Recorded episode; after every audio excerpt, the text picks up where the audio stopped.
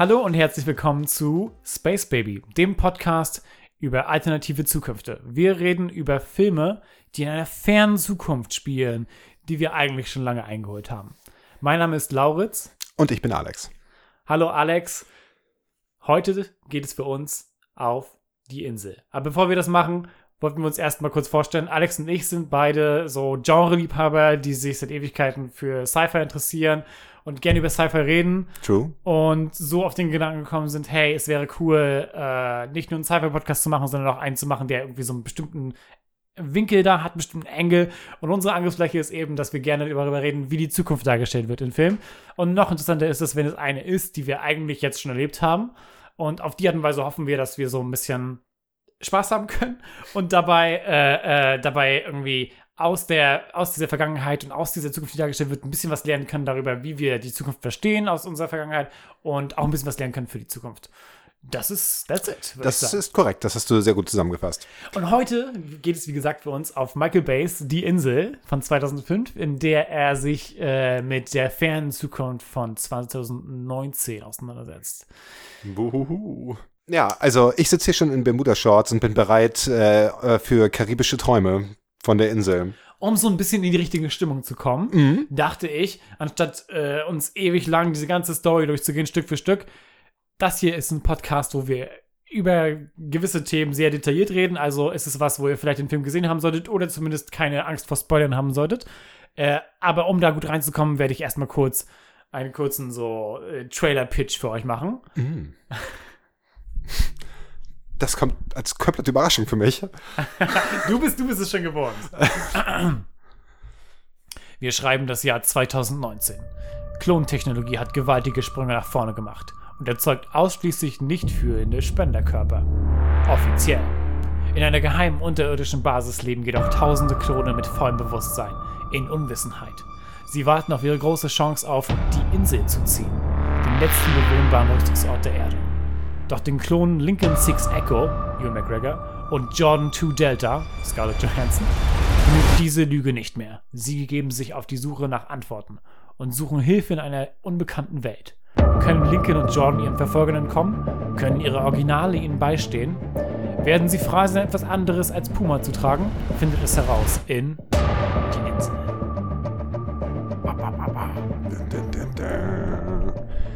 Ja. Ich hätte es nicht besser zusammenfassen können. Das war on point.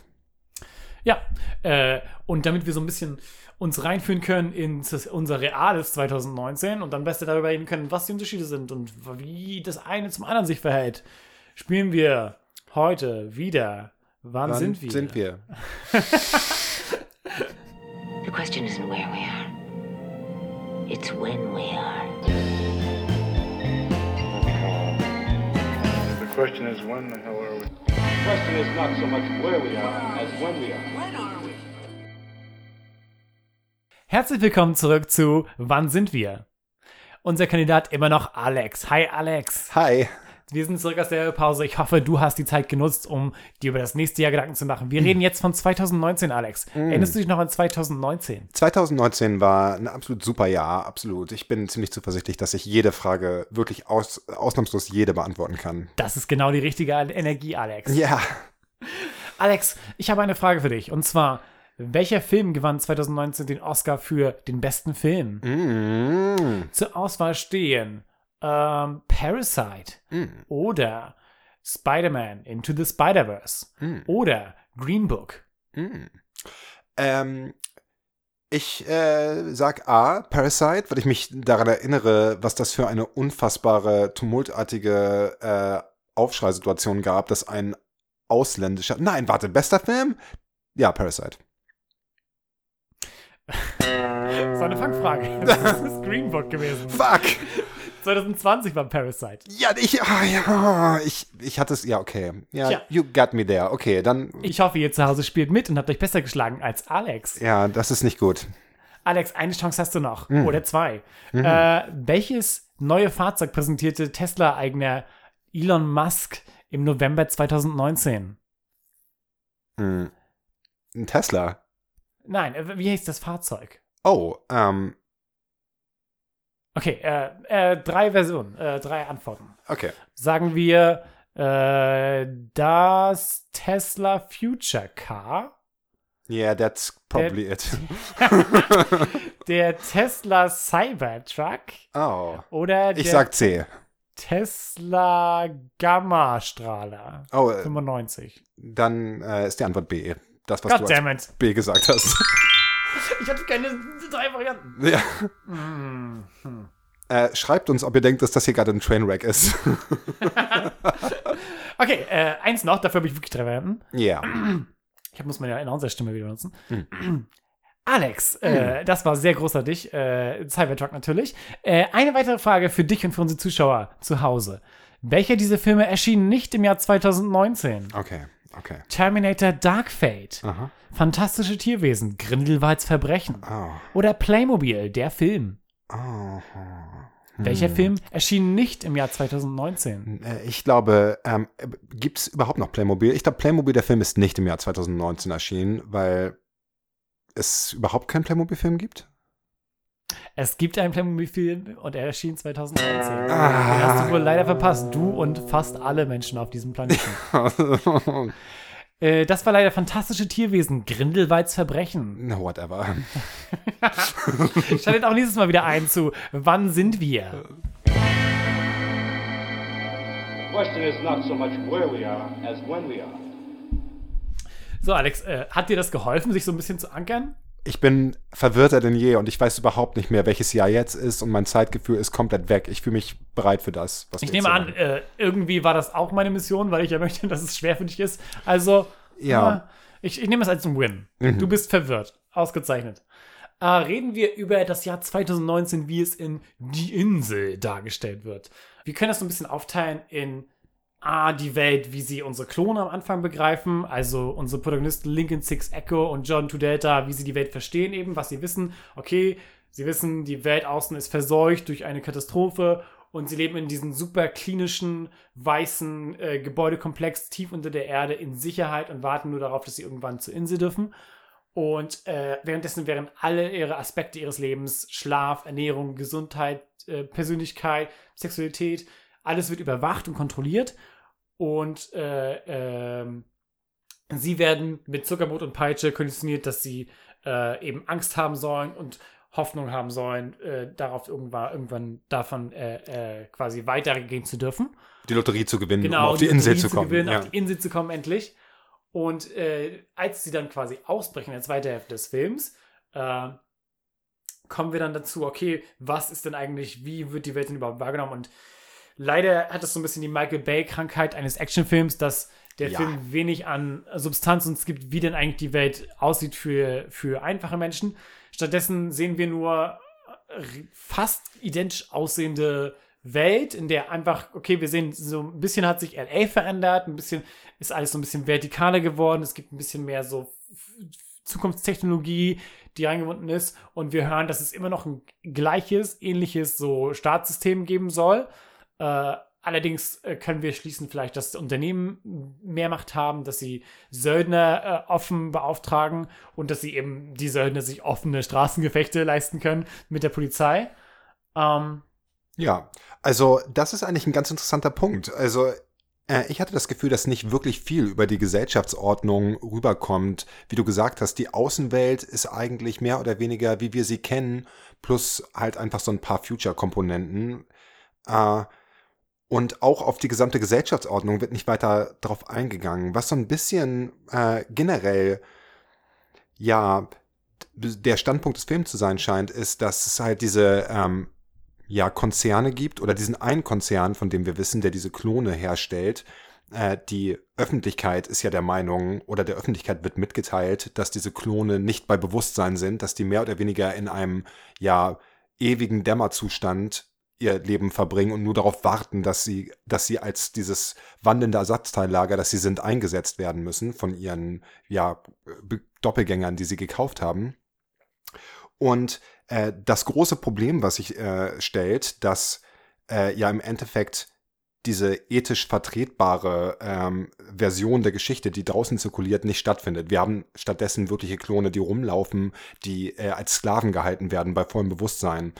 Äh, Und was ganz interessant ist, ist, dass der Film mehr oder weniger suggeriert, äh, diese ganze Technologie ist da und erstmal per se nicht schlimm. Es gibt quasi Bad Apples einfach, also einfach schlechte Menschen innerhalb dieses ganzen Systems, die das missbrauchen. In dem Fall haben wir Sean Bean, die Rolle, wie, weißt du noch, wie die Rolle hieß? Nein. der, ich, hab, ich, ich denke mal, hieß Maximus Baines oder ja, sowas. ja, so Mustache. Twirling. Äh, Warte Villain. mal, warte mal. Lass mich das kurz recherchieren. Ja. Ähm, Dr. Bernard Merrick. Dr. Bernard Merrick. Äh, ja, also was wir quasi haben, ist im Endeffekt einfach nur äh, die Welt, wie wir sie jetzt kennen, äh, als diese Marktwirtschaft.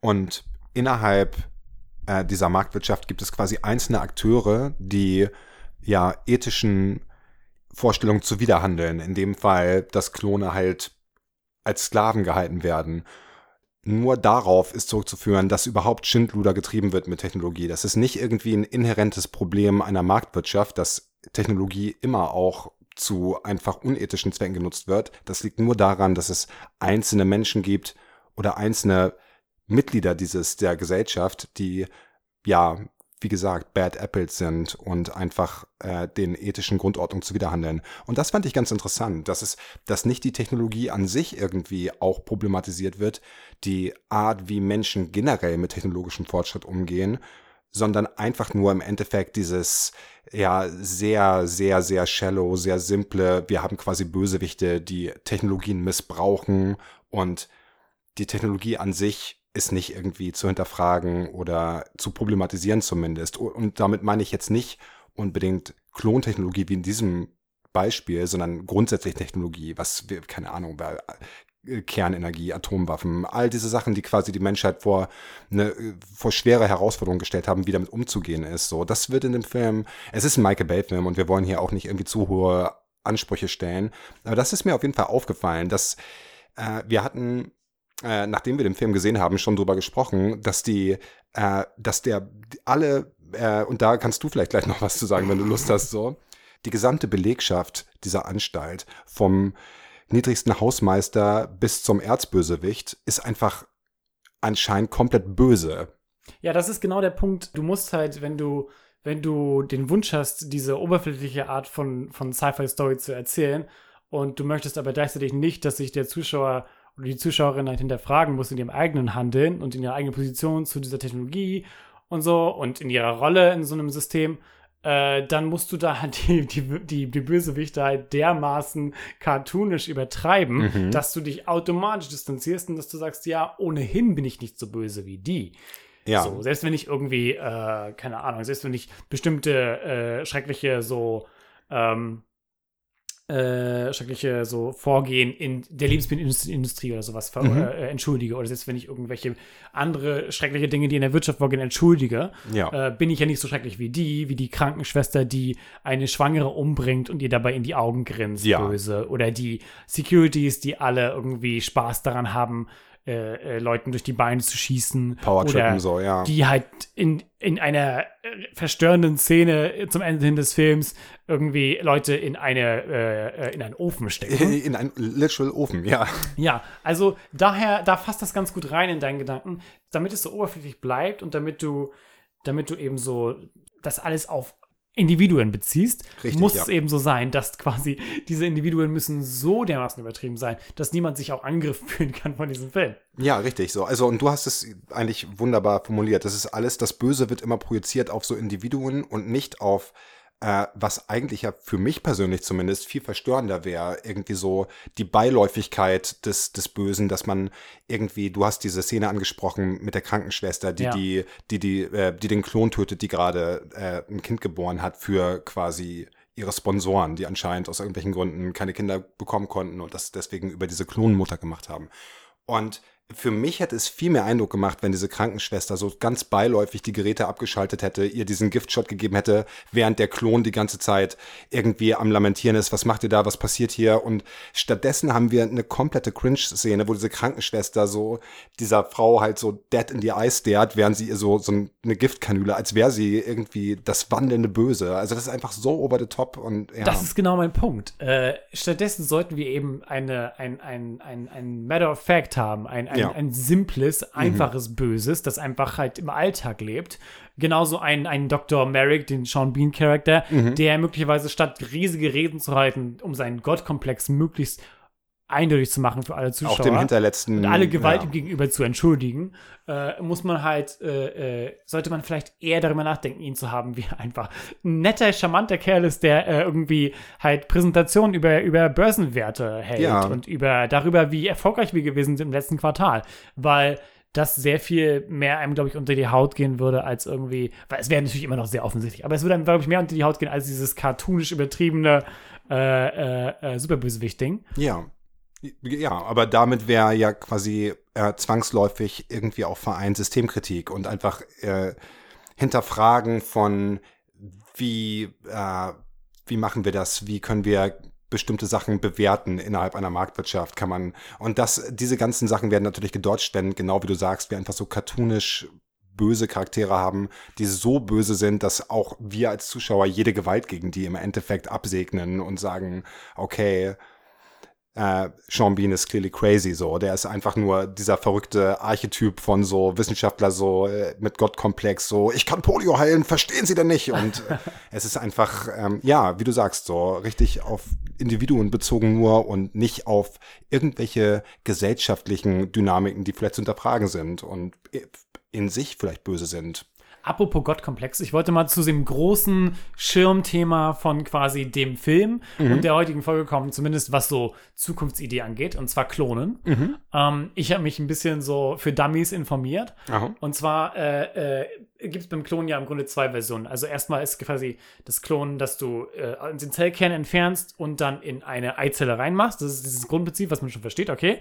Und dann gibt es eben zwei verschiedene Varianten. Bei der einen ist es eben, dass du äh, äh, das in eine Leihmutter rein äh, pflanzt und das dann ausgetragen wird, wie wir es kennen. Und das andere ist eben, dass du quasi äh, äh, aus diesem Anfang, aus dieser anfänglichen Befruchtung eben Stammzellen entnimmst, die man nutzen kann, um eben bestimmtes Gewebe nachwachsen zu lassen und so weiter und so fort. Und ähm, viele dieser Ideen, die dann 2005 eben so einen Anschub bekommen sind, kommen halt daher, dass zum einen gab es eben die Geschichte vom Klonschaf von, von Dolly. Dolly, Äh, mhm. genau. Die, die viel Eindruck geschnitten hat und die quasi viel so angefangen hat, diese, diese Kreativität losschießen zu lassen, von wegen, wohin geht das? Das und Kopfkino inwiefern- angefeuert hat, Genau, ja. ja, und wie, inwiefern ist das ethisch und inwiefern äh, äh, äh, da ist es an Menschen auch irgendwie äh, äh, erlaubt. Und dann äh, wurde im Grunde ja ähm, wurden schon einige Erfolge bezeichnet. Es gab immer wieder Gerüchte darüber, dass es auch an Menschen gemacht wurde, nie aber Beweise daran. Und häufig ist eben der Grund, warum, was die Probleme, was die quasi Probleme bei der Umsetzung allein sind, ist eben, dass es halt riesige äh, äh, Probleme gibt, so für Missbildung, dass, dass ganz, ganz wenige Befruchtungen überhaupt erfolgreich sind und dass ganz, ganz wenige überhaupt zu ganzen Embryonen werden. Ähm, und äh, dass die eben häufig dadurch, dadurch krank werden. Und äh, deswegen gibt es eben so ein paar äh, abgeleitete Sachen davon. Stammzellenforschung war eben auch was, was häufig, vermutlich werden wir häufiger noch äh, in Filmen darüber sprechen, weil es auch ganz doll die Kreativität von Leuten beflügelt hat, so von wegen, was, was äh, ergibt es für Möglichkeiten, ermöglicht uns das vielleicht älter zu werden als eigentlich. Dieser Film spielt ja damit auch. Ähm, aber im Grunde äh, erleben wir genau dann in den 2000ern eine eher eine einnetzende Ernüchterung über die Effekte und auch weniger Filme über etwas in der Art, weil dann sich herausgestellt hat, es ist sehr viel komplizierter, sehr viel schwieriger und äh, wir jetzt immer noch an dem Punkt sind, dass ich glaube, die letzte Nachrichtenmeldung, die ich gesehen habe, war, dass 2020, 2019 eben in China erfolgreich äh, so eine bestimmte Affensorte geklont wurde dass das Klonen von Haustieren durch viele Firmen jetzt schon normal geworden ist, Normalität geworden ist, dass viele Leute ihre toten Haustiere nachklonen lassen. Äh, da gibt es einige große Unternehmen in Asien, die das machen, in China, in Südkorea und in den USA auch ein paar. Aber dass offiziell das Klonen an Menschen erstens unethisch ist, was immer wieder von allen Seiten betont wird, und offiziell wohl auch von niemandem ge- bisher äh, erfolgreich getan wurde. Ja. Äh, As far as we know. As far as we know. So viel zu kleinen Ja. Abstecher zum Klon. Falls ihr darüber mehr wisst, lade ich euch herzlich ein, euch zu schreiben, falls ich was verkehrt gemacht habe. Ich finde das total spannend, über was zu reden, auch äh, Von dem man keine dem man, Ahnung hat. Nein, von dem man vielleicht vorher nicht so viel Ahnung hatte. Äh, aber nennen wir es mal 5 Minuten Wikipedia Research so. Mhm. Ich finde es doch sehr interessant, äh, ein bisschen die Gedanken mit reinzubringen, vor allem wenn das, wenn das so eine wichtige Rolle einnimmt in diesem Film. Absolut. ja. Und der Film sich da zumindest eine gewisse Mühe gibt, um es zumindest ein bisschen irgendwie darzustellen als einen komplizierten Prozess, der eben erläutert wird darüber, wie das Klonen läuft. Ähm, und das bringt mich auch direkt lieber in den technischen Aspekt davon. Und zwar äh, sind wir bei Lauritz Tech Corner. Mm. Lauritz Tech Corner ist die Ecke, in der ich darüber rede, welche Technologien vorkommen, äh, wie äh, das Jahr 2019 technologisch dargestellt wird und ähm, wie die Technologien sich zu der Zeit verhalten, in der sie erdacht wurden, weil häufig sagt uns das mehr über das Jahr 2005 als über das Jahr 2019. Right. Äh, fangen wir mal an mit dem, mit dem großen Thema, bevor ich ein paar kleine lustige Sachen erzählen kann. Und zwar, als große ist eben äh, das, was daran besonders ist, dass sie in dieser Welt äh, diese Klonblasen entwickelt haben. So Inkubationsgebärmuttern, große, in der diese Agnaten, die Klone, innerhalb von zwölf Monaten ausgetragen entwickelt äh, werden können und dann eben als voll entwickelte im Körper von etwa 30-Jährigen geboren werden, richtig? Und dann etwa 5 Millionen kosten pro Klon und sich quasi den Wissensstand haben von, ich glaube, einem Dreijährigen wird ihnen dann beigebracht, richtig? Ja. Ja, Genau. ähm, äh, ist es ein drei Oder bei, nee, Ge nee, genau. bei Geburt oder ist es, äh, war es nicht irgendwie ein Teenager-Niveau? Nach nicht sicher. etwas Unterricht haben sie denn das, wird ihnen, sie werden insofern unterrichtet, dass sie das, das, das, ich glaube, das Wissen haben. genau, der, End, Teenager. der Endstand ist quasi Genau. 15-jähriger, ja. Mhm. 15-Jähriger. Plus die Konditionierung, äh, die größtenteils so eine Mischung ist aus so flimmernd, flimmernde, unheimliche Lichter, Texte, also ich hab, musste ihn leider auf Deutsch gucken, Mhm. äh, Texte darüber so, du bist auserwählt, äh, du bist so glücklich, du solltest brav sein, du willst unbedingt auf die Insel. Und äh, subtiler könnte Michael Bay wohl nicht sein, denn das ist so ungefähr literally das, was er ihnen sagen möchte. Ja. Also er möchte was in die I Unterbewusstsein mean, it's, ist Michael Bay. Und gemischt ist es eben mit schrecklichen Bildern von Zerstörung darüber, die Ja. alle diesen Eindruck äh, dir einbringen sollen, von wegen, wir können froh sein, dass wir das haben und wir haben mehr Glück gehabt und wir soll, die einzige Hoffnung, die wir haben sollten, ist eben diese Insel. Ähm, ja, das ist das, das große Ding. Viel witziger sind eigentlich diese ganzen kleinen Aspekte von erstmal der Xbox Kinect VR-Technik, mit der die Klone trainiert werden, aus der sie aus irgendeinem Grund Kampfsport lernen. Was ist das nicht ein bisschen so äh, Ist es, ist, es hinderlich? Kampf, ist es Kampfsport, den sie lernen? Ich hatte es so verstanden, dass es quasi einfach so Virtual Fighter ist, aber in Kinect Aber ich quasi. denke, damit lassen sich viele dieser Sachen, Tricks, die sie dann später machen und prügeln und oh, sowas dann stimmt, ja, erklären, jetzt wo du es sagst. Dann insofern ist es ja eher hinderlich, dass sie die Klone darin unterrichten. Hm, sollten sie eher meditieren oder so. Einer von vielen äh, Sicherheitsoversights dieser ganzen äh, Joint Venture da. Ich habe gehört, du hast mehr. ein paar Anmerkungen dazu gleich. Ja, nach der Tech Corner können wir das auf jeden Fall mal ansprechen. Ähm, was haben sie noch? Sie haben ganz, äh, also äh, wie gesagt, es ist eher so, als ob die Technologie rübergestülpt ist über unsere äh, äh, jetzige Zeit oder über die Welt, wie sie ungefähr aussehen würde jetzt.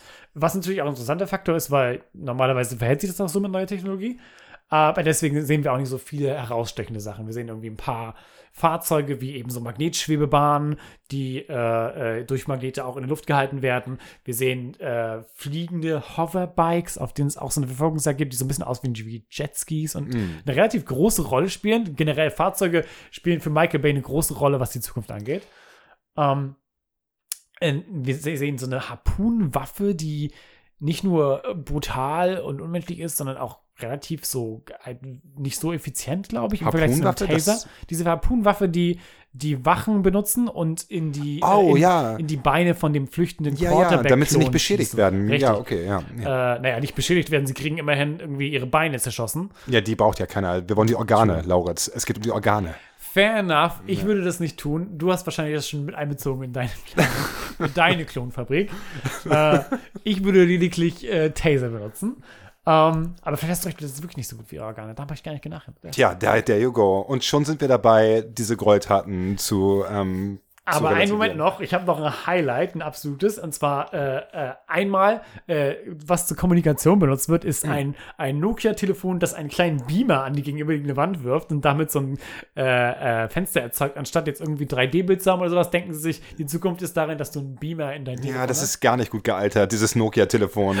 Das zweite, das zweite ist für mich der absolute Höhepunkt in den Vorhersagen. Und zwar, wie würdest du die Adresse finden von, von deinem Original, indem du eine literal, so in eine wortwörtliche, so äh, Search-Booth reingehst, in der du quasi eine Suchmaschinenabfrage in der echten Welt machen kannst. Und zwar gehen sie zu einer von MSN präsentierten Informationsbox, äh, die äh, quasi die Person sucht und googelt und dann direkt eine Verbindung herstellt zu deren Haushalt. Ja. Was eine äh, Privatsphäre Überhaupt kein Problem darstellt. irgendwie für so. Vor allem, weil äh, sie ist doch, also der Kontakt, das ist eine Szene, in der Jordan, der, äh, äh, die von äh, Sky Johansson dargestellt wird, äh, Kontakt ähm, herstellen möchte zu ihrer, äh, ihrem Original, Mhm. die einem berühmten, einem berühmten Model wohl.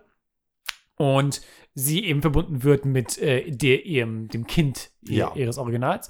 Und die dann sagt, ja, die ist, Mama ist krank im Bett, bla bla bla. Äh, aber der Gedanke allein, dass das möglich ist und dass es in dieses Skript reingeschrieben und dann gefilmt wurde, dass du quasi einfach jeden, der dir einfällt, erreichen könntest direkt, ja. äh, zeugt entweder davon, dass die so eine Art super entspannte äh, Haltung haben zu sowas in der Zukunft, weil niemand dich nerven würde. Außerhalb dieser Klonsache sind sie offenbar alle so cool miteinander geworden, dass es gar keine Angst gibt. Hm. Oder es ist einfach ein schlecht geschriebener Film.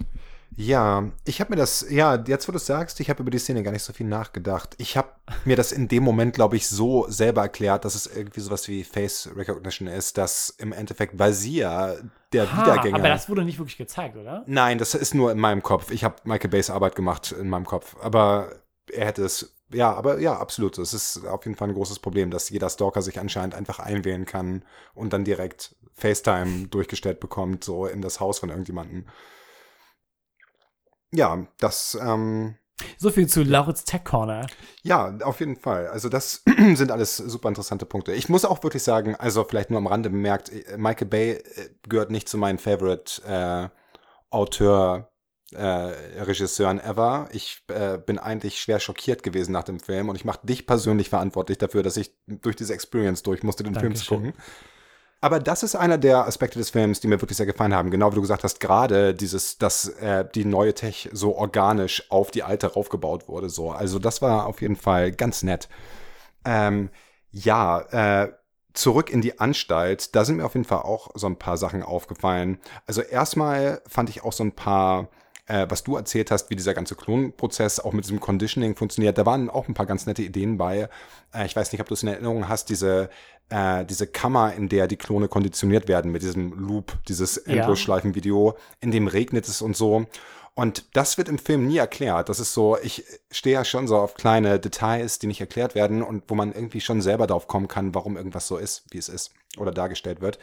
Und äh, das fand ich auf jeden Fall interessant. Das war, glaube ich, so, ein kleine, so eine kleine Referenz an äh, Schöne neue Welt von Aldous Huxley, äh, in dem die Klone auch konditioniert werden, die der niederen Kasten in dem Buch, also die Arbeiterklone, die äh, kein schönes Leben haben sollen, werden quasi daran gehindert, rausgehen zu wollen in ihrem späteren Erwachsenenleben, indem sie als Babys schlechte Assoziationen mit zum Beispiel Blumen und Natur bekommen. Sie kriegen dann Blumen gezeigt, wollen dann diese Blumen anfassen als Babys und werden dann irgendwie terrorisiert von super lauten Geräuschen und so Kram. Und im Endeffekt haben sie von dem Moment an Angst vor Blumen. Und ich fand witzig, dass es in dieser Klonkammer geregnet hat durchgehend. Ist es dir aufgefallen, dass es wird nicht, wird nicht Ich glaube, erwähnt. also äh, ich habe hab mich gewundert, aber ich habe das natürlich gehalten für super Äh, wichtiges dramatisches, technisches, ja, es ist Michael Bay und dramatisches das regnet Michael immer, ja. Bay Lighting. Nein, aber es regnet indoors in dieser Kammer und ich fand das auf jeden Fall ganz, äh, ganz, ganz smart, so dass die Klone, die ja nicht rausgehen sollen, die diese Anstalt nicht verlassen sollen, dass die im Endeffekt, es regnet draußen Mhm. und wenn du keinen Bock auf Regen hast, dann ist dein Impuls rauszugehen grundsätzlich niedriger. Das war einer der wenigen äh, smarten Nadeln im Heuhaufen eines Michael Bay-Films. Äh, aber ja, ähm, was ich auf jeden Fall interessant fand, waren die Sicherheitsvorkehrungen in dieser Anstalt, in dieser, also man könnte meinen, dass das so das bestgehütete Geheimnis auf der Welt ist, diese illegalen Klonen-Operations, die diese, dieser äh, äh, Mega, dieser Megacorp da irgendwie abzieht. Und ich weiß nicht, erinnerst du dich an die Szene, äh, an der, äh, in der quasi unsere beiden Protagonisten aus diesem Bunker rauskommen irgendwie und dann irgendwo in Arizona oder New ja, das, Mexico. als sie das erste Mal ausbrechen. Genau. Und sie äh, klettern im Endeffekt eigentlich auch einfach aus so einer riesigen offenen Bunkertür, wo keine Menschenseele steht, kein Zaun weit und breit, nichts so, keine Überwachungs-, keine Kameras. Es ist nicht, das Gelände ist nicht vermint oder sonstiges. Sie können im Endeffekt einfach zu Fuß es gibt nicht zur nächsten einen Bar Pförtner laufen. oder irgendwas. Es gibt keinen Pförtner, richtig so. Es gibt nur die powertrippenden Wachleute, die gerade damit beschäftigt sind, irgendwelche Leute zu schikanieren, vermutlich. Und ja, ähm, das fand ich auf jeden Fall. Also, wenn ich diese Anstalt, äh, wenn ich Sean Bean wäre und Größenwahnsinniger mit Gottkomplex, Bernard Merrick. äh, ich nenne ihn Shawnee, äh, bei Bernard Merrick, Doktor, dann würde ich auf jeden Fall sicher gehen, dass es nicht zu einer Situation kommt, in der ich ähm, um sich schießende Söldner anheuern muss, die im Endeffekt die Polizei zusammenschießen in der Großstadt. Das ist so ein bisschen zu high profile, finde ich, für meinen Geschmack. Und äh, ja, das ist so ein bisschen, was mich auch aus dem Film oft rausgerissen hat, einfach so absolut lazy writing. Ich weiß nicht, was deine Meinung von dem Film ist. Ich schäme dich auch nicht, wenn du ihn okay findest oder auch sogar gut. Das soll dir vergönnt sein. Aber ich hatte das Gefühl, dass so viele Teile dieses, so viele Handlungsstränge super, super lazy einfach die Flucht ist super easy. Dann treffen sie diesen Ingenieur, gespielt vom äh, genialen Steve Buscemi, der viel zu wenig Screentime hatte leider, äh, mit dem sich äh, Ewan McGregor, Lincoln im Film, äh, angefreundet hatte, während er noch in der Anstalt war. Den treffen sie dann in der Bar, nachdem sie geflohen sind. Und natürlich hilft er denen sofort, irgendwie sich in der Außenwelt zurechtzufinden. Sich an die Außenwelt zu gewöhnen, ist für diese Klone, die ihre gesamte Lebenszeit in dieser Anstalt verbracht haben, auch kein Problem. Also im Endeffekt super viele lose Enden und super viele, ähm, ja, eigentlich Chancen, die interessant gewesen wären, die man irgendwie hätte ver verwursten können, verwandeln können. Wie geht so ein Klon irgendwie damit um, dass er auf einmal in einen kompletten Kulturschock erlebt. Wie äh, wir hatten von dieser Konditionierung gesprochen. Die Klone werden, ähm, damit sie docile sind, konditioniert, nicht gewalttätig zu sein, damit sie nicht auf die Idee kommen, gegen ihre Anstaltswerte aufzubegehren. Aber innerhalb kürzester Zeit werden unsere Protagonisten zu absoluten äh, Rambo-Action-Helden. Und das ist ja eigentlich Verhalten, was sie zum Überleben brauchen in dem Fall, aber was absolut gegen ihre Konditionierung irgendwie verstößt und auch das nicht thematisiert. Also im Endeffekt interessantes Premise, das dann zu so einem ja, Michael Bay-Film verkommt, was es ja auch ist. Ich weiß nicht, wie du, wie, was du dazu zu sagen hast. ich habe mich jetzt rechtfertigen, weil ich den Film vorgeschlagen habe. Ja, schon. Irgendwie. Äh, ich habe eine Anekdote dazu. Ich habe mhm. den Film gesehen 2005, als er rauskam und ich war 14. Damit willst du dich jetzt rausreden, dass du 14 warst? Ja, ja damit will ich mich schon. nee, aber äh, äh, um das jetzt zu erklären, ich äh, äh, wollte eigentlich unbedingt Sin City gucken. Oh. Äh, und äh, durfte aber nicht. Und den einzigen, der noch zu gucken war an dem Tag, war der Film. Mhm. Und ich glaube, dass in meiner Erinnerung einfach diese erste Hälfte des Films noch sehr viel mehr geblieben ist als der ganze letzte Teil, weil dieser Film erstmal Überlänge hat Oh ja, dann, wie er Überlänge hat und wie, ja. Und dann tatsächlich auch nicht weiß, wie man, wie man die Balance halten soll zwischen einem irgendwie äh, unheimlichen, unter die Haut gehenden Sci-Fi-Film, der auf engem Raum funktioniert, der äh, über die Charaktere funktioniert und der ganz doll aus ihrer Perspektive ist und dem das wichtig ist, wie ihre Perspektive ist, was in der ersten Hälfte zumindest ausreichend so stattfindet und ausreichend äh, funktioniert wie er da den Übergang schafft zu der zu, diesem Action-Spektakel, was eigentlich immer sein muss in einem Michael Bay-Film. Ja. Und da bricht er einfach zusammen. Da, da ist einfach, da äh, in der zweiten, dritten Action-Szene, die für uns wenig Wert hat und für uns wenig so emotionale Investment hat, fängt man als Zuschauer einfach an, taub zu werden. Und ja äh, wird es einfach zu schwer, wie du schon erwähnt hast, äh, das anzunehmen, dass das noch die Charaktere sind, mit denen wir den Film angefangen haben. Ja, ja. Äh, wo, wo die Charaktere eh schon sehr dünn geschrieben sind. Also Absolut, ja. Lincoln gibt man wenigstens ein paar Sachen, aber auch die sind später relativ egal. Und Jordan, also der Charakter, der von Scarlett Johansson gespielt wird, der hat eigentlich gar keine Persönlichkeit. Also sie ist eigentlich nur die Naive, die, die sich besser in der, in der äh, alten Welt, in der Klon- äh, Basis äh, fühlt. Ja, sie ist Konformistin. Die, sie ist das genau. Gegengewicht zum, zu unserem Helden im Endeffekt. So, das ist ja. auch gut so. Also es ist, also ja. ist sinnvoll, dass man das so macht, äh, dass man irgendwie einen Charakter in meine Seite stellt, äh, die ihn hinterfragt und die so, die so sagt, äh, ja, das ist doch gut so, wie es ist und warum, warum willst du denn daran rütteln? Die, die Sache ist nur, dass es ganz schnell, äh, weil es eben weil Michael Bay es als eine Schwäche sieht für die Action, die kommen soll. Mhm. Diese, diese, all, all diese Eigenschaften sieht er wahrscheinlich als eine Schwäche. Dieses, all dieses, die Welt nicht richtig kennen, eigentlich im Kopf 15 sein, vielleicht verängstigt sein von der Außenwelt, keine Gewalt anrichten wollen. Ja. All diese Dinge sieht er eigentlich eher als Nachteil für diese zweite Hälfte des Films. Du meinst, im, und das ist im Charakter von Jordan mehr oder weniger so, äh, oder meinst du Na, deswegen beiden? wird Jordan ändert auch ihre, ihre, Persönlichkeit und wird eben ja. genauso brutal. Ja, also Jordan hat, äh, äh, je, nachdem sie entkommen ist, kein Problem damit, mit Leuten mit einer so Rohrzange. Rohrzange was überzuziehen, was ich noch irgendwie entschuldigen würde, weil das so Notwehr ist in der Szene. Aber kurz darauf schießt sie jemandem äh, Pfeile durch die Handfläche. Oh, mit dieser Nagelpistole. Mit dieser Nagelpistole, ja. genau.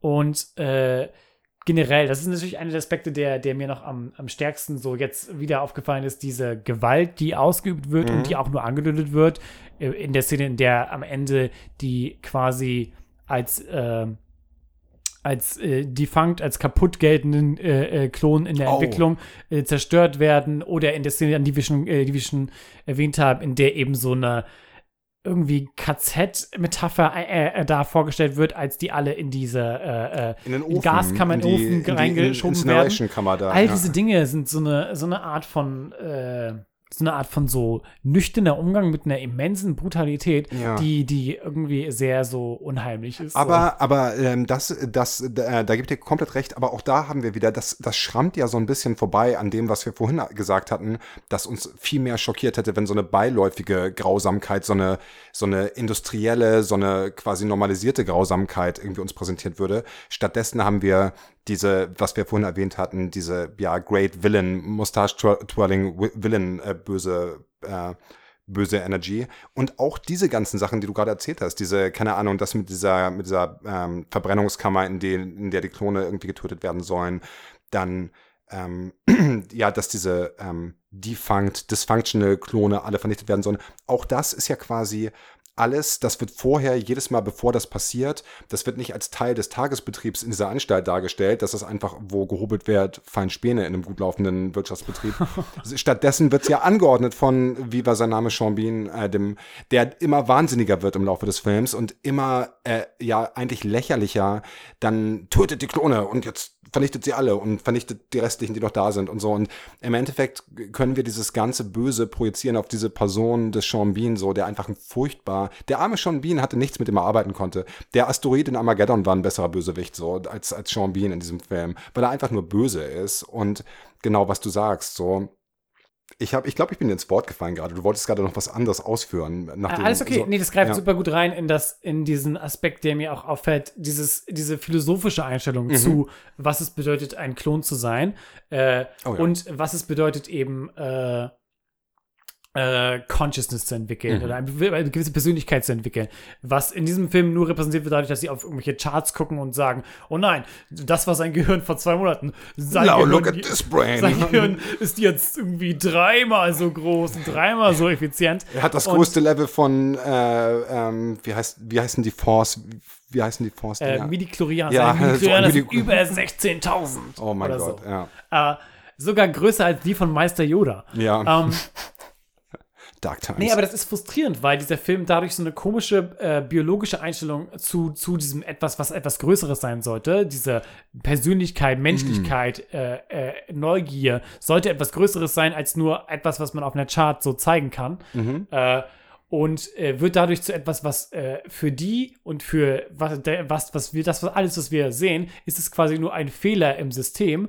Und dann lassen sie diese paar Generationen, die das betrifft, zerstören. Und wenn das denen dieser Generation nicht passiert wäre, so, so, so sagt uns der Film, dann wäre es offenbar nie ein Problem gewesen. Ja. Und generell äh, ist das eher eine Anomalie und ist es eher die Besonderheit von Ja. Ewan McGregor als eine Sache, die, die quasi in einem besseren Film als was gezeigt werden würde, was unausweichlich ist. Ja, und äh, das ist ein interessanter Punkt. Ich meine, Sean Bean sagt ja auch an irgendeinem Punkt so, ja, irgendwie, ich krieg's nicht ganz zusammen, äh, was er gesagt hat. Äh, so sinngemäß, ähm, äh, das Problem, was sich ja ergibt aus diesen Klonen, dieser, dieser Serie von neuen Klonen, der, der auch äh, Lincoln alias äh, Ewan McGregor angehört, dass die jetzt äh, sich selbst im Endeffekt Sachen beibringt. Äh, und deswegen ist das ein großes Problem, weil die quasi unruly werden und früher oder später aus dieser Anstalt ausbrechen werden wollen. Deswegen wird diese ganze Serie ja vernichtet. Äh, und äh, ähm, Sean Beans Charakter sagt irgendwas im Sinne von, ja, verdammt, wir haben unsere Rechnung ohne den stärksten Antrieb gemacht, den es gibt. The Human Curiosity. Und es ist einfach so. Ähm, Ja, das sagt er zwar, Genau, äh, genau, genau. Und äh, das widerspricht ja, es ist quasi nicht human, sondern wir haben eben nicht alle Klone haben das Potenzial dazu durch ihre Eigenschaft als Menschen, sondern nur diese Superklone der neuesten Generation, was natürlich genau wie du sagst, diesen super unangenehmen, weirden Eugenics-Underton irgendwie hat, dass es irgendwie einzelne, einzelne Menschen gibt, die quasi zu mehr befähigt sind, einfach durch, äh, ja, being special. Und es gibt quasi die Auserwählten, die irgendwie einfach besser sind als andere und Und dadurch kommen Ja. wir auch in diesem Film, der, der, der ja zumindest vorgibt, äh, äh, hinterfragen zu wollen, wie unsere Bilder über die Welt sind, wie unsere Ziele sind, Ja. was uns konditioniert wird und sowas, äh, dass, dass uns in einem bestimmten System eingebläut wird, wir wären alle was Besonderes. Mhm. so. Was dieser Film ja irgendwie andeutet, gleichzeitig aber widerspricht er sich da enorm und sagt, ja, die sind wirklich was Besonderes Ja, und die, ja. die grobe Masse ist wirklich eigentlich dumm und weiß es nicht besser und würde sich nicht zu helfen wissen. Und genau das ist auch mein großes Problem. Also erstmal, äh, genau wie du sagst, die erste Hälfte dieses Films hätte super funktioniert als so vielleicht so Horrorfilm oder Psychothriller. Das ist einfach so ein bisschen alles mehr so diese Klaustrophobie innerhalb der Anstalt. Wäre ich auch super down mit gewesen. Aber die zweite Hälfte war so schmerzvoll lang und Michael Bay-esque, dass ich einfach nicht mehr konnte. Und dann haben wir am Ende dieses große Finale, wo in auch einer schmerzhaft langen Schlussszene mit mehreren Helikoptershots irgendwie diese ganzen Klone in weiß gekleidet ans Tageslicht kommen und irgendwie die weiten Wüsten von Arizona erblicken. Und das Ganze ist unterlegt mit super corny Michael Bay Soundtrack und wir sollen irgendwie frohlocken und uns irgendwie emotional investiert fühlen darin, dass jetzt diese Klone befreit werden. Ich habe aber, ich weiß nicht, wie es dir ging, überhaupt keine Connection oder irgendwie irgendein emotionales Investment gehabt in diese Klone, weil wir außer der beiden Hauptfiguren, was du genau sagst, dieses einige Leute sind special und sind quasi mehr befähigt als andere, bis auf diese beiden Protagonisten hat keiner der Klone, alle anderen Klonrollen waren quasi so Comic Relief und eigentlich nur keiner, keiner dieser Klone hat irgendwas gemerkt, alle haben quasi ihr Daily Life in dieser Anstalt einfach ohne Murren und ohne irgendwelche zweiten Hintergedanken eingab's da. Dieser, ich glaube, es gibt eine Szene, wo so ein anderer Dude irgendwas sagt es gibt wie, ein ey, paar. Also es gibt ja diesen, Ja. es gibt diesen bisschen dünnlicheren und es gibt Mhm. ein bisschen dicklicheren. Ja. Und der dickliche wird angedeutet, dass er, was heißt dicklich? Das ist dieser Tinfoil-Typ, der eher genau, crazy dass, dass er ist, quasi so, so ein bisschen ja. den Verstand verliert und dass, er, dass er möglicherweise der Klon ist von einem berühmten Mathematiker oder sowas. Wird angedeutet. Und bei dem anderen einfach nur, dass er so frustriert ist äh, und dass er schon seit Ewigkeiten auf die Insel wartet und dass er einfach so ein bisschen böse ist. oh, der anderen Guy, der, der, der Typ, der meinte, ich warte seit sieben Jahren. Genau, und, und ja, dann, und mir steht es jetzt zu, ich bin eigentlich ja besser als andere.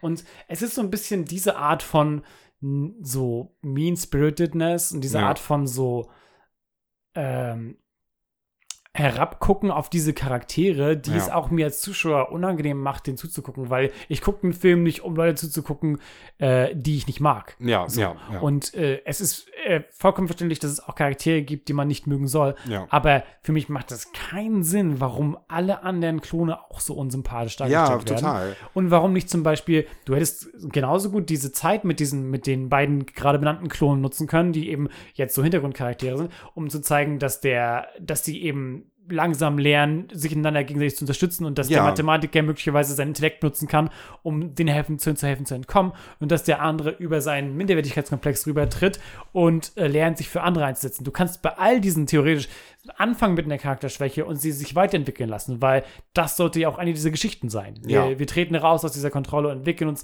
zu etwas Besserem, zu einer besseren Version von uns selbst. Ja. Und äh, ja, man kann natürlich sagen, dass es irgendwie, weil es 15-Jährige sind, aber es hat nicht Spaß gemacht, mit diesen Charakteren Zeit zu verbringen. Nee, überhaupt nicht. Und ich habe das Gefühl, jetzt, wo ich nochmal drüber nachdenke, das Ende des Films wirkt eigentlich wie die Schlussszene, wenn du sie vor Augen hast, Ja. wirkt für mich wie eine, für mich, vor meinem inneren Auge, so, wenn ich mir ein Drehbuch vorstelle, ist das so die erste Szene, in der wir die Außenwelt überhaupt sehen. Die letzte Szene des Films und die erste Szene, in der wir die Außenwelt sehen. Und ich habe das Gefühl, so, dass ich hätte, was ich so ein bisschen mir vorstelle, ist, dass es quasi ein Filmskript gab.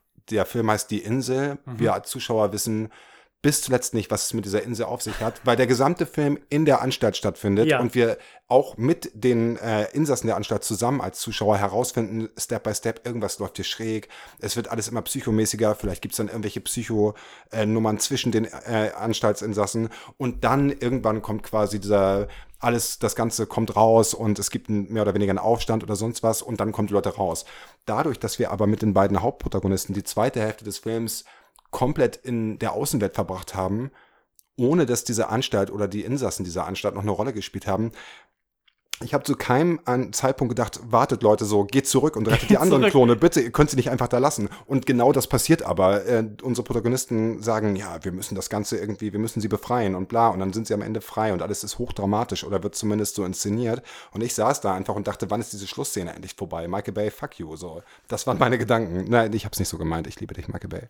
Aber ja, I don't get it. So, das Ganze hat, ich war zu keinem Zeitpunkt irgendwie, dachte ich, das Einzige, was mich so gegettet hat, war so, waren diese Body-Horror-Aspekte. Weißt du, wenn äh, irgendwie Ewan McGregor diese Drohnen ins Auge gesetzt bekommt Ja. oder die äh, äh, Schwangere, die gerade ihr Kind geboren hat, umgebracht wird. Das war unangenehm, einfach aus so, ja, diese Body Body Oder für mich die, die Szene des, des Quarterbacks. Äh, Oh, ganz, der, ja, auch schlimm, ja. Äh, äh, eben äh, der Au- auf dem, Oper Klons auf dem Vader, Operationstisch aufwacht, als ihm gerade äh, Organe entnommen werden sollen. Ja, und deswegen, das waren die stärksten Szenen eigentlich im Film. Und deswegen meine ich so, diese so Psychothriller-Aspekt, so, das hätte was bringen können. Aber dann wird es auf einmal alles Michael Bay-mäßig. So, es ist als. Ich glaube, du hast es genau auf den Punkt getroffen. Ich fürchte, das ist die Geschichte dieses Skripts. Ja, also, oder? Es kann auch sein, dass wir uns dafür tun und es war von Anfang an als Actionbombe gedacht, aber es wirkt doch sehr wie, wie verschiedene Aspekte, die viel besser hätten zusammengefügt werden können oder möglicherweise hätten getrennt bleiben sollen, weil äh, ich ehrlich gesagt nicht finde, dass uns die, die, die Außenwelt äh, besonders noch was dazugegeben hat zur Geschichte Ja. des Films. Im Gegenteil, es hat abgelenkt von so einer größeren Note von wegen, was es heißt, Mensch zu sein oder Ja. was es heißt, die- seinen, seinen Konditionen zu entkommen, Ja. ähm, seiner Konditionierung. Ähm, und ja, das, das ist doch, äh, doch eher, ist doch eher, mich erinnert das an viele Filme wie zum Beispiel ähm, sowas wie Moon. Hast du Moon gesehen? Oh Von ja, super, super Film. Ja, und da Kein Spoiler, aber ja, kein- Moon ja. äh, beschäftigt sich eben äh, äh, ganz doll nur mit einer Person und eben auch nur mit einem Links und äh, mit Und äh, The Condition, The Psyche Condition Genau. und ja, und ja, äh, Moon ist ein schönes Beispiel. Genauso hätte ich mir die Insel vorgestellt, als das Original, wir unterstellen jetzt einfach mal, dass es ein Originalskript gab, was Michael. Bay dann in die Hände bekommen und furchtbar verunstaltet hat. da, so, und Michael Bay's Annotations. Explosion, Explosion. ja, mm, mit so Side. Notes, so, so kleines, so Sternchen und Pfeile so und maybe Explosion, Fragezeichen, not sure. Aber Probably. ja, genau so. Und ich, aber ich, das macht wirklich Sinn für mich, wenn ich mir diesen Film vorstelle, als einfach nur in dieser Anstalt stattfindend und dann, äh, weil genau wie du richtig sagst, so im Endeffekt wirkt es, was du vorhin meintest, dass es so eine Zäsur in der Mitte des Films gibt. Äh, im Endeffekt sind es, fühlt es sich an wie zwei verschiedene Filme. Wir haben dieses Setup, was auch, da stimme ich dir vollkommen zu, super irgendwie schon irgendwie ähm, interessant und vereinnahmt ist am Anfang. Wir lernen das alles kennen, wir lernen das irgendwie neu zusammen kennen mit den Protagonisten. Es gibt diese, diese, diese, äh, ja, diesen Mikrokosmos innerhalb der Anstalt, dass, dass es so Sachen gibt, wie das hattest du erwähnt. Ähm, es gibt so Gesetze, so äh, kleine Kniffe und Gesetze innerhalb der Anstalt. Einige wissen, wie man mit dem Personal umgehen muss, um in der Kantine extra Rationen zu kriegen und so ein Kram. Und da konnte man so Lord of the Flies mäßig, hätte man da super viel rausholen können und man hätte genug Material gehabt, einen super coolen Psychotriller innerhalb dieser Anstalt äh, abzulichten. Und dann hätte das Ganze, was dann später passiert und was uns emotional berühren sollen, was es aber meiner Meinung nach jetzt nicht tut, oder mich zumindest nicht, Impact gehabt, wie dass die Klone am Ende rauskommen oder dass es dann diese Purges innerhalb der Anstalt gibt und so quasi so ein Genozid im Kleinen in diesem Mikrokosmos. Das ist ja quasi Ja. was geschieht, mehr oder weniger.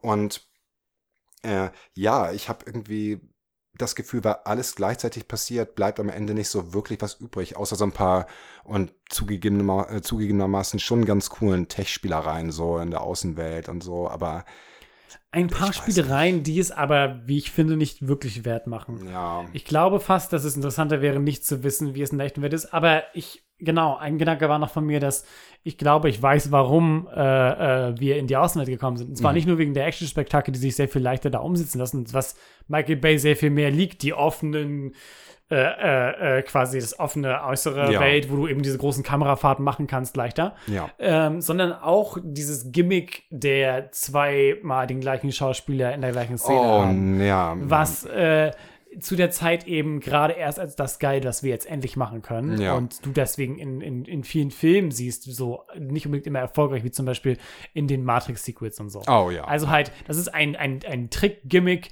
was häufig genutzt wurde, glaube ich, um Filme zu pitchen und um Filme, äh, um zu zeigen, was für Jobs die Schauspieler doch haben Mhm. äh, und wie, wie weit wir gekommen sind technologiemäßig. Und ich Mhm. glaube, dass es dadurch so einen großen Teil eingenommen hat in diesem Skript, in diesem Film. Ja.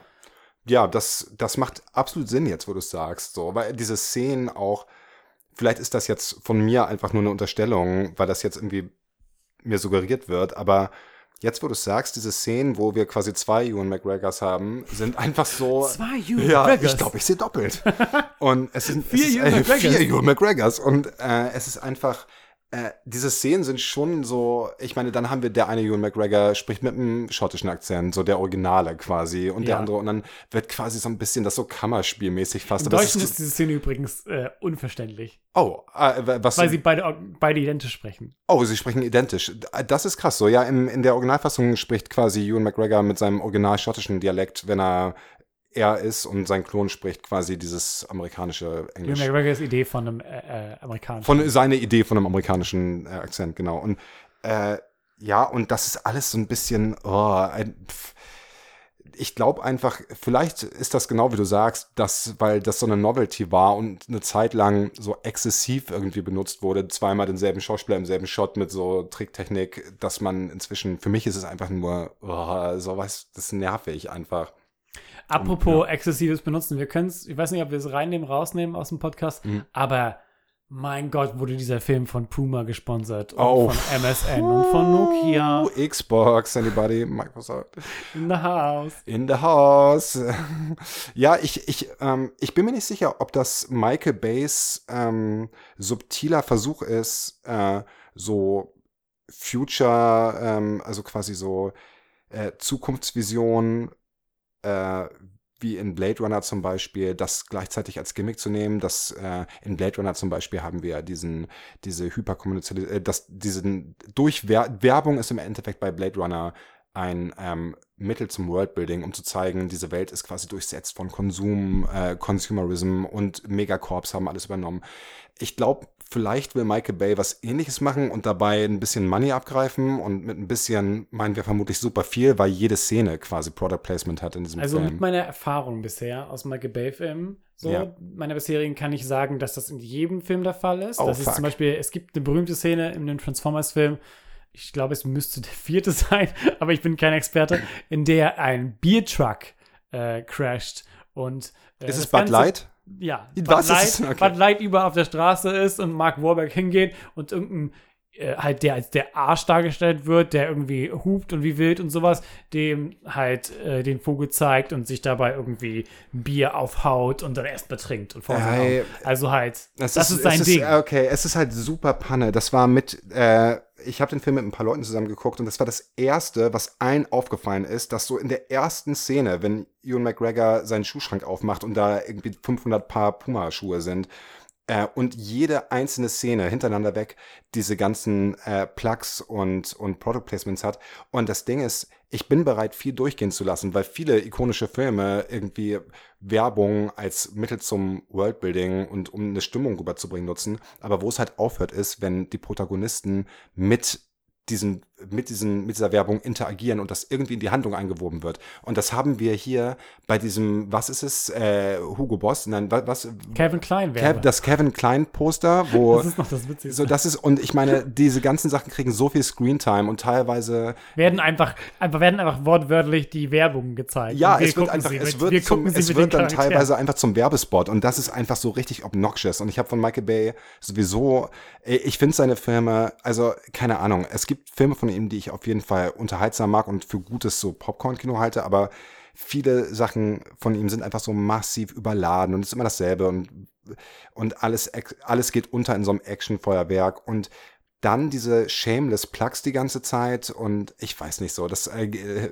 hat bei mir auf jeden Fall echt keinen guten Nachgeschmack hinterlassen, weil es irgendwie so komplett so mit einem Baseballschläger ins Gesicht sich anfühlt, so die ganze Zeit, weil man Das war auch letzten Endes nach diesen zwei Stunden und 18 Minuten oder wie lange dieser Film geht, meine Erfahrung. Ich war komplett platt und habe mir nur gewünscht, dass der Film ungefähr die Hälfte der Länge hätte oder sowas und Ja. sehr viel weniger irgendwie Anteile an, an dummen Explosionsplot. Ich bin ein großer Action-Fan, aber am liebsten ist mir Action, die irgendwie äh, die Charakteren passiert, die mir wichtig sind und die Ja, eingewoben wird in die Handlung auf eine natürliche Art und Weise und sie nicht so füllt wie ein Exzess, der nur dafür da Ja, ist. absolut. Und ich stehe auch total auf irgendwie Action-Kino und Actionfilme, wenn es halt A, Sinn macht so und die Handlung muss auch jetzt irgendwie keine super krasse, vielschichtige Superhandlung sein, solange es irgendwie zumindest so deep ist, dass man in die Charaktere invested ist. Und das finde ich ist bei dem Film absolut nicht der Fall, für mich zumindest nicht.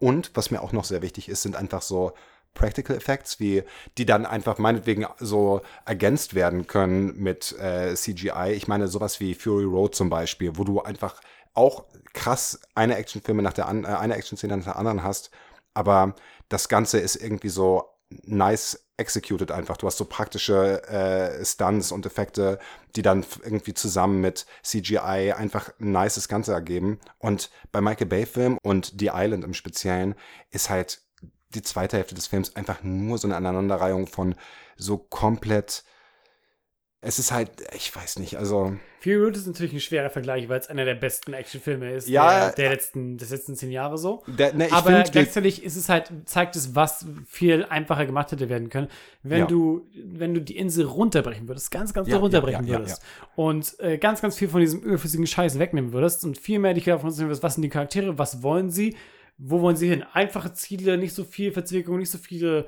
hirnlose, so Macho-Witze, Gay-Jokes, irgendwas Ja. reinbringen. So viel. Oh mein sondern- Gott, The Cringe, wenn ich dich unter, Entschuldigung, dass ich dich unterbreche, aber diese eine Szene, wo Steve Buscemi einen guten Lacher hat und ich kann mir genau vorstellen, wie alle Michael Bay Kinogänger, die ganzen amerikanischen Popcorn-Kino-Liebhaber, irgendwie alle, wie der ganze Saal gelacht hat, als Steve Buscemi sagt, ich weiß nicht, was er im Deutschen sagt, im Englischen sagt er sinngemäß, äh, in der englischen Fassung, es gibt eine Regel hier draußen in der echten Welt, die ihr beide lernen müsst. So, gib einer Frau nie deine Kreditkarte. So, und Ja. that's the joke. Und ich so, und ich dachte nur so, Michael Bay, so,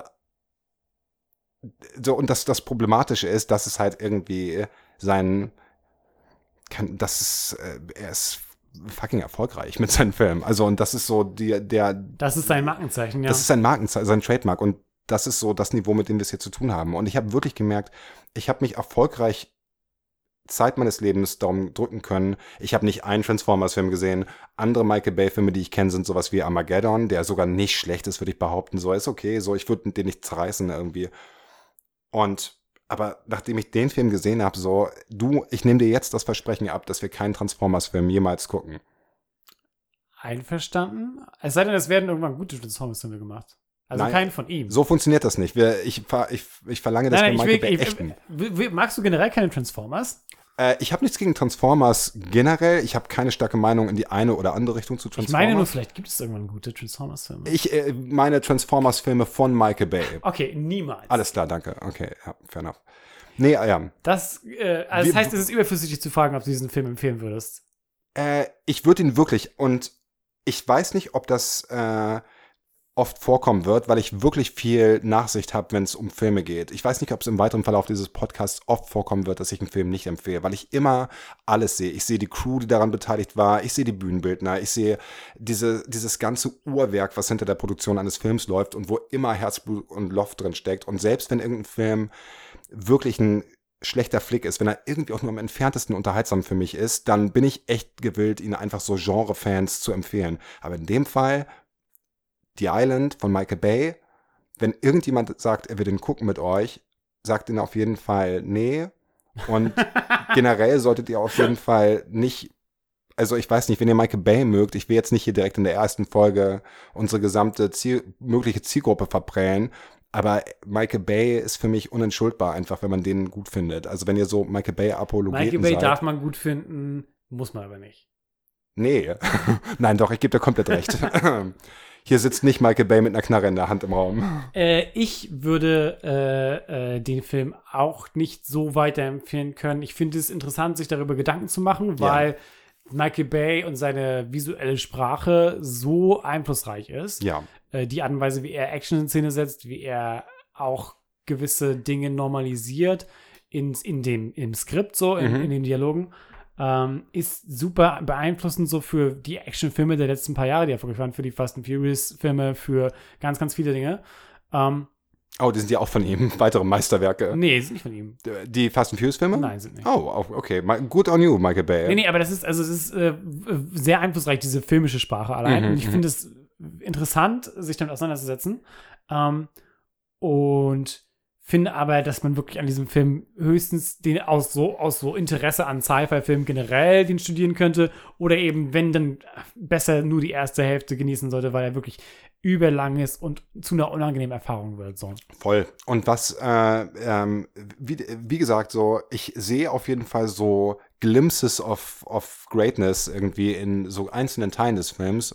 Wie gesagt, als so kompletter äh, Psychothriller hätte der funktioniert, wenn er einfach nur in dieser Anstalt äh, stattgefunden hätte. Aber dann wäre es auch kein Michael Bay-Film gewesen, weil der Michael Bay-Part beginnt erst, genau wie du gesagt hast, wenn wir ins Freie kommen und irgendwie der Raum da ist für seine Dynamic Shots und die Explosion und so. Und ja, also von dir auch keine Empfehlung tatsächlich. Nein, von mir auch ein Haben Daumen wir nach einen unten. Doppel- also ein Daumen, unten. der so schräg nach unten zeigt auf jeden Fall. Ich Aber weiß einige der Sachen zu schätzen, aber Mhm. letzten Endes äh, kann der Film mal wieder dem Konzept nicht gerecht werden und äh, äh, äh, Michael Bay kann nicht über sich selbst hinauswachsen. Ja, er kann es einfach nicht lassen. Er muss einfach Michael Bain. So, das ist. und er ist damit erfolgreich, was soll man ihm sagen? Kurz darauf, äh, nach 2005, 2007 hat er sein Franchise angefangen mit äh, Transformers. Ja, und äh, hat alles richtig gemacht aus einer aus einer reinen so Filmemacher als Ja. als als quasi Dienstleister. äh, genau. Er, er hat halt in der äh, unter wirtschaftlichen Aspekten alles richtig gemacht, genau wie Shell oder äh, oder Richtig. andere große Firmen. So, Richtig. ja. Ja, kommen wir nach unserer so zerstörenden Kritik. Die Zerstörung von die Insel. Äh, wir, wir wollen eigentlich uns Mühe geben, positive Aspekte äh, zu zeigen in diesen Gesprächen. Ich stehe nicht so sehr auf diese Art von so Cinema-Sins-Perspektive Ja. auf Film generell. Ich hoffe, das konnte man zumindest ein bisschen raushören. Hast du ein paar Empfehlungen von, von Sachen, die dich gerade interessieren? Ah, ne, jetzt eine Empfehlung, ähm, das ich wünschte, ich hätte eine. Ich bin leider in den letzten Wochen nicht viel dazu gekommen, Medien zu konsumieren und hatte viele Sachen zu tun, sodass ich jetzt nichts Originelles, was nicht vermutlich eh schon jeder, der sich zu unserem Podcast verirrt, kennt. Also ich hätte jetzt keinen super krassen Geheimtipp-Plug. Hättest du irgendwas? Ich glaube, das ist gerade vollkommen zu legitimieren so. Äh, Ja. Ich hätte einen Plug und zwar äh, in meiner so Recherche zu, zu Michael Bay und so die Insel. Deine Recherche. Ja, meine, meine Zu Michael Bay. Recherche und Michael Bay Ja. fühlt sich komisch an in einem Satz für mich zu hören. Hey, du? man muss sich damit auseinandersetzen, wenn man da kritisiert. Und zwar äh, äh, bin ich erneut auf die äh, äh, Video-Essays gestoßen von, von Lindsay Ellis, die ganz Oh. tolle Video-Essays macht. Die hat vor einer Weile, ich glaube 2017, eine Reihe gemacht äh, über äh, die Transformers-Filme von Michael Bay. The Whole Plate heißt die Reihe, Hm. die eben verschiedene Bereiche von, von Filmanalyse durchgeht, anhand dieser Filme. Und ganz toll sich mit vielen so sowohl eben der, der unterliegenden Ideologie auseinandersetzt, als auch dem filmemacherischen Handwerk, was Ja. dahinter ist. Äh, und gleichzeitig äh, Every Frame a Painting. Tony Sau hat äh, macht, also jetzt nicht mehr, aber hat sehr tolle so Video-Essays gemacht, die kurz und knackig sind. Zum Beispiel ganz tolles über Satoshi Kon auch, so einen japanischen Anime-Filmemacher und äh, auch eins unter anderem über Bayham, den Ausdruck dafür, der wohl seit einer Weile existiert für die Michael Bay Mayhem. und der sich auch ganz toll auseinandersetzt damit, wie äh, Michael Bay eben Actions hinsetzt und warum es nicht für jeden funktioniert und warum es aber viele Leute beeindruckt und was eben, äh, wie er das vergleicht quasi mit den Dingen, die Michael Bay inspiriert haben, unter anderem mit West Side Story, witzigerweise. Das ist super interessant und kann ich nur allen empfehlen, die nach diesem Film oder nach dieser Diskussion sagen, äh, ich weiß die nicht zu verstehen oder ich kann oder ich mag ihn sehr und frage mich warum und was die Einflüsse sind, was ich daran so cool finde. Das ist ein ganz cooles, ganz cooler Weg, um noch mehr Perspektive darauf zu kriegen. Auf einen Filmemacher, der nicht Dinge macht, die ich mag, aber zumindest hat er eine Art von Sprache und er hat einen eindeutigen Einfluss und ich finde es deswegen interessant, besprochen zu werden. Auf jeden Fall. Also äh, all, bei den ganzen Michael Bay Meme, Hate-Memes, die ich hier ausspei, das wollen wir da natürlich äh, äh, trotzdem herausstellen. Natürlich extrem einflussreicher Filmemacher, der super interessant ist so. Und äh, ich glaube, äh, ich weiß nicht, ob wir das jetzt im, wir hatten das glaube ich nicht jetzt angesprochen im Verlauf dieses, dieser Folge, aber äh, wir hatten uns unterhalten, nachdem wir den Film gesehen haben und äh, ich hatte quasi im Spaß gesagt, ja, Michael Bay, ein echter Auteur. Und du hast jetzt schon richtig gesagt, er ist definitiv ein Auteur im Sinne von, dass er wirklich seine sehr trademarkige eigene Bildsprache hat. Und das ist auf jeden Fall ein Phänomen. Ist Ja, der. Autorbegriff. wow. Also, apropos ausgefallen. ich bin ziemlich, äh, ziemlich windig, ziemlicher Wendehals. Der kommt und Ich liebe ja. Michael Bay. Aber äh, äh, ich finde es halt interessant, dass, dass man auch darüber spricht, dass es nicht nur, ein Auteur muss sind nicht nur die Leute, Ist die kein Qualitätsmerkmal, Genau, also es kein- muss kein, kein- Qualitätsmerkmal äh, sein. Es sollte, es sollte eher quasi sagen, hey, äh, da ist eine Sprache, die sich verstehen lässt, die individuell gestaltet ist und die es sich lohnt, eben zu analysieren. Ja. Und ich glaube, dass es da, dass man da vielleicht Leute überrascht mit dem Begriff mit Michael ich- Bay als ich- Auteur. also- aber je mehr seine Filme man gesehen hat und je mehr man darüber eben filmanalytisch nachdenkt, so sieht man, dass es halt da, da gibt es etwas. Da, Aber da das ist, macht da ist was absolut Sinn dahinter. für mich so. Da Ich meine- Gedanken dahinter. Ja, absolut, genau. Und ich meine auch so Sachen wie, was weiß ich, Paul Verhoeven und sowas, weißt du, die ganzen so Robocop und so. Diese, Oh ja, ne, der, das der sind Filme, die ich tatsächlich mag und die ich interessante, auch, ich die auch. interessante Und Kritik ausüben. Genau, und das ist, ähm, das ist auch absolut, äh, ja, so auteurmäßig im Sinne von, dass eine ganz klare Bild, so, dass halt einfach eine, mh, ja, mh, eine Handschrift zu erkennen ist, so, Ja. wenn man das vielleicht so am einfachsten sagen will. Und das ist auf jeden Fall ein, immer ein interessanter Aspekt. Ja, auch, was hattest du, was war das erste, äh, Ellen Lindsay hattest du empfohlen? Lindsay Ellis. Äh, Lindsay Ellis, so. Ja. Ja. das ist die, die ehemals bekannt war als äh, Sexy Comic Girl. War die zusammen mit, ist das die? Von, wie heißt der andere Typ? Ähm, Oder meine ich gerade Ja, du meinst die richtige. Ja. Äh, Ich, ich habe sie nur, ich habe sie nur erst kennengelernt, seit sie eben ihr. Seitdem sie cool und woke ist, weil sie jetzt wirklich, äh, wenn ich das so richtig mitbekommen habe, so, ich habe das nur am Rande verfolgt, aber jetzt, ich kenne sie nur als äh, unter dem jetzigen Format und Ja. das ist super gut so. Also die hat, äh, kann ich nur weit äh, ähm, quasi seconden, diese Empfehlung, super viel zu Sachen wie äh, keine Ahnung, Ideologie in Filmen, wie quasi Ideologie sich auch im Subtext irgendwie äußert, Geschlechterrollen und solche Sachen. Also absolut cool, kann ich wirklich nur empfehlen. Da auf jeden Fall gute Empfehlungen. Ja. Also ich, ich empfehle Du deine, ich empfehle deine Empfehlung. Ich kann deine Empfehlungen nur empfehlen, Lauritz. Das, Wir empfehlen euch auf jeden Fall, äh, uns zu folgen auf Twitter äh, unter Space Baby Pod und äh, auf Instagram werden wir auch sein als Space Baby Pod. Ähm, und ihr könnt uns auch schreiben unter spacebabypod at gmail.com. auch beschimpfen, wenn ihr das wollt. Schreibt uns Beschimpfen einfach oder berichtigen, was, was all diese Dinge angeht, über die wir geredet haben, von denen wir uns und sagen, dass wir full of so shit sind. Genau, wo wir uns Sachen. kaum auskennen. Äh, aber was ihr auf jeden Fall machen könnt, ist auf Twitter mal reingucken, denn da werden wir eine Abstimmung haben darüber, welcher Film als nächstes kommt. Und wir überlegen, ob es eventuell Akira ist oder ob wir Pacific Rim gucken beim nächsten Mal. Mm, Also guckt doch mal rein und stimmt mit ab. Ja. Und Ja, See you in Space. see you, Space Baby. Oh, neat.